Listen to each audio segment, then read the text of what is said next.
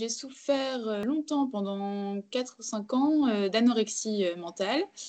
J'ai été hospitalisée très longtemps. J'ai été hospitalisée 8 mois et demi dans une clinique à côté de Paris. Je pense que c'est grâce à ça que j'en suis sortie. Je suis à la base étudiante en école d'orthophonie à Amiens.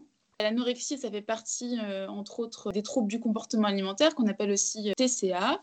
Donc, dans les TCA, il y a plusieurs troubles. Il y a euh, la boulimie, l'hyperphagie, l'anorexie mentale. La boulimie, du coup, je suis pas pro. voilà, la boulimie, c'est plus des mm, accès où on a besoin de, de, manger pour combler quelque chose. Et souvent, derrière, il y a un moyen de compensation. Donc, ça peut être soit se faire vomir, soit faire du sport. Après l'hyperphagie, c'est un besoin irrépressible de se nourrir, de manger, sans pour autant avoir des besoins de compensation. Mais voilà. Et l'anorexie mentale, c'est euh, un besoin de contrôle de son corps, euh, contrôler ce qu'on peut ingérer, se priver très souvent pour éviter d'avoir un quelconque changement euh, sur notre corps. On veut absolument contrôler en fait. Ça peut être très dangereux et d'ailleurs j'en ai, fait les frais parce que ça peut aller jusque problèmes cardiaques, d'anémie, des problèmes qui peuvent mettre la, vie en jeu.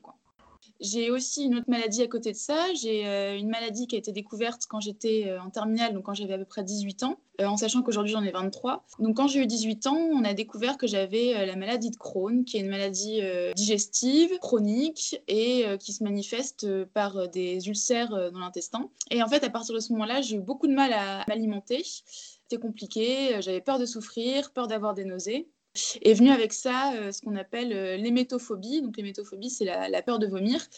Suite à ça, j'ai commencé à de moins en moins manger, de manger très peu de choses qui pouvaient euh, potentiellement me rendre malade, comme euh, par exemple euh, de manger des choses avariées, donc par exemple tout ce qui est laitage, viande. Donc, ce qui fait qu'en fait, progressivement, j'ai retiré tout ça de mon alimentation.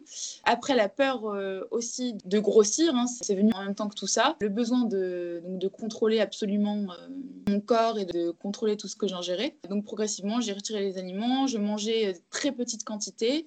Donc voilà, j'ai en 5 ans, j'ai perdu euh, plus de 25 kilos. Après, je pense qu'il y a d'autres facteurs aussi euh, émotionnels. Euh, mes parents ont divorcé, j'avais des liens très compliqués avec mon père. Je voulais peut-être leur montrer aussi que je souffrais et je voulais absolument souffrir, quitte à mourir, pour leur montrer qu'ils me faisaient souffrir et que je souffrais.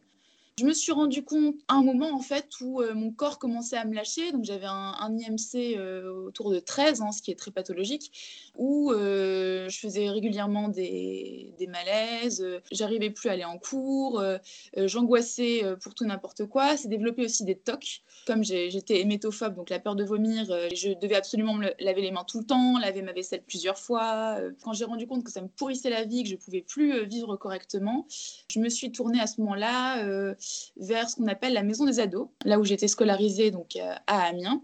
Et euh, à ce moment-là, euh, j'ai pas été aidée correctement. On m'a juste dit effectivement, vous avez un IMC très faible et mais vous ne pouvez pas être hospitalisé en, psychiatrie parce que vous n'êtes plus un enfant.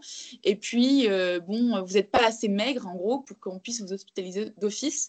Donc, j'étais un peu laissée pour compte. Ça, j'ai été quand même hospitalisée euh, suite à une, enfin, un truc tout bête, hein, mais euh, une simple sinusite qui m'a complètement euh, cassée. Donc à ce moment-là, j'ai été hospitalisée.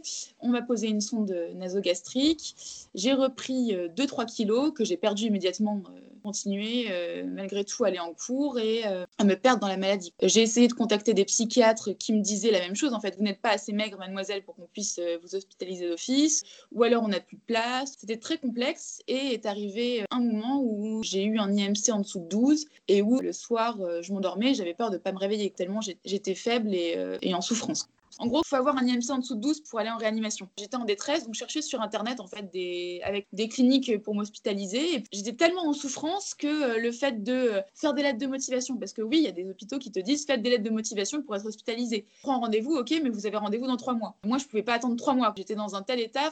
Si je continuais comme ça encore un mois, euh, potentiellement, je pouvais crever. Donc finalement, on a trouvé la clinique de Garches, qui est une clinique privée. On a réussi à contacter le docteur Machefaux, qui est un docteur sur Paris qui s'occupe des TCA. C'est un des meilleurs docteurs euh, en France. Il m'a reçu en urgence et il m'a dit effectivement, mademoiselle, euh, dès qu'on a de la place, on vous hospitalise. Et euh, dix jours après, j'étais hospitalisée à Garches. Il me disait surtout si vous perdez ne serait-ce que 500 grammes de plus, vous allez en réanimation. Effectivement, j'avais perdu un kilo et demi. Donc à ce moment-là, il devait mettre en réanimation et j'ai tout fait pour, pour ne pas aller en réanimation et rester dans la clinique de Garches, qui est une clinique donc, psychiatrique. Finalement, j'ai réussi à rester là-bas et à commencer, à commencer mon hospitalisation et mon combat.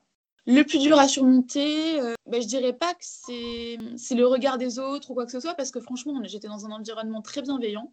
Euh, quand je suis rentrée à, la clinique. Je souffrais aussi de dysmorphophobie, c'est le fait de ne pas se voir comme on est. Donc, moi, je me trouvais pas maigre, même si euh, c'était critique. Plus difficile à surmonter pour moi, c'est finalement augmenter progressivement euh, l'alimentation. Au début, je me nourrissais uniquement de compléments alimentaires que plusieurs fois je cachais ou je jetais, mais ça, c'est le propre de la maladie. Plus dur à surmonter, je pense que c'est ça, c'est le combat contre moi-même à me dire bon, maintenant, faut survivre, donc faut faut se nourrir.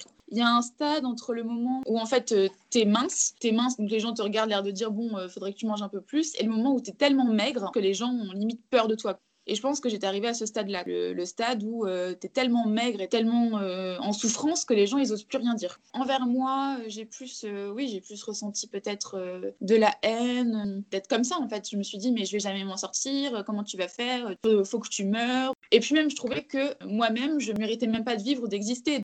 Lorsque j'ai commencé à vraiment euh, tomber malade et à perdre beaucoup de poids, euh, j'ai perdu mon copain avec qui j'étais depuis 5 ans. Donc ça a été, euh, difficile, mais en même temps, j'ai tellement focalisé sur ma maladie et sur ma souffrance que j'ai perdu quand même quelqu'un qui était très important pour moi. J'avais des amis qui étaient quand même soutenantes. Pas beaucoup d'amis, mais des amis soutenantes. Mais je sortais plus, je, ne pouvais plus sortir parce que mes repas étaient tellement infimes et tellement séquencés de telle manière que ce soit comme ça et pas autrement. Il fallait que je, il fallait que je prenne une bouchée toutes les minutes parce que sinon ça allait pas aller ou j'allais mal digérer. Enfin bon, c'était devenu un enfer. Donc je pouvais même pas euh, imaginer euh, sortir pour manger devant les autres ou euh, quoi que ce soit quoi. C'était pas possible. C'est très fatigué, hein, logique. Donc je pouvais même pas envisager de sortir le soir. J'allais en cours et c'était seulement ce que mon corps me permettait de faire. Et encore à la fin non. Les éléments qui m'ont permis de guérir, je pense que c'est déjà la psychothérapie, parce que j'ai une psychothérapie pendant très longtemps, du coup, tout le temps où j'étais hospitalisée. J'ai suivi aussi euh, par euh, un psychosomaticien, donc c'est un kiné, euh, psychologue et qui agit sur le somatique pour te faire prendre conscience de tes troubles, travailler sur la perception que tu as de ton propre corps. Donc ça, ça m'a bien aidé.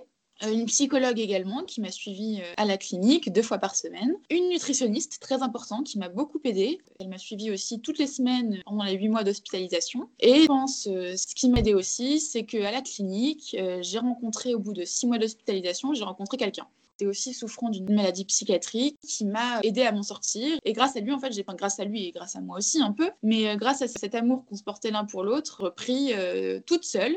En sortant de la clinique, j'ai repris presque 20 kilos. Ma famille, euh, dans mon combat, elle a été très présente. Elle a toujours participé euh, à ce qu'on appelle les thérapies familiales, donc euh, le fait de rencontrer la famille, que ce soit avec mes sœurs, avec mes parents, qui pourtant étaient en, plein divorce, mais ils ont fait, toujours fait l'effort d'être présents tous les deux. J'ai pu faire cette thérapie familiale qui m'a beaucoup aidée. Après, ma mère venait me voir très régulièrement, mon père aussi. Ils acceptaient mes difficultés, mes souffrances. Des conseils pour quelqu'un qui aurait la même chose que ce que j'ai eu. Alors, je sais que c'est plus facile à, dire qu'à faire, mais euh, faut pas attendre de toucher le fond, quoi. Faut pas attendre de toucher le fond comme, comme moi j'ai attendu. Après, on met euh, d'autant plus de temps à s'en sortir. En fait, simplement euh, un petit mois passé à 100% dans la maladie, ça peut être 8 ou 9 mois passés en hospitalisation pour, euh, pour guérir. Dès qu'on prend conscience qu'il y a un problème avec l'alimentation, qu'il y a un problème avec la perception qu'on a de notre corps, il faut en parler. Il faut en parler, que ce soit euh, avec un médecin, avec un membre de sa famille, avec une association. Euh. Il existe plein de choses. La maison des ados, il y en a dans toutes les grandes villes. Il y a aussi ce qu'on appelle les CMP, c'est des centres médicaux psychologiques qui reçoivent les appels, qui sont là pour écouter, qui orientent vers des psychiatres, vers des médecins, vers des psychologues, vers des nutritionnistes, qui orientent euh, peut-être vers une hospitalisation si c'est nécessaire. Voilà, surtout pas attendre euh, de toucher le fond.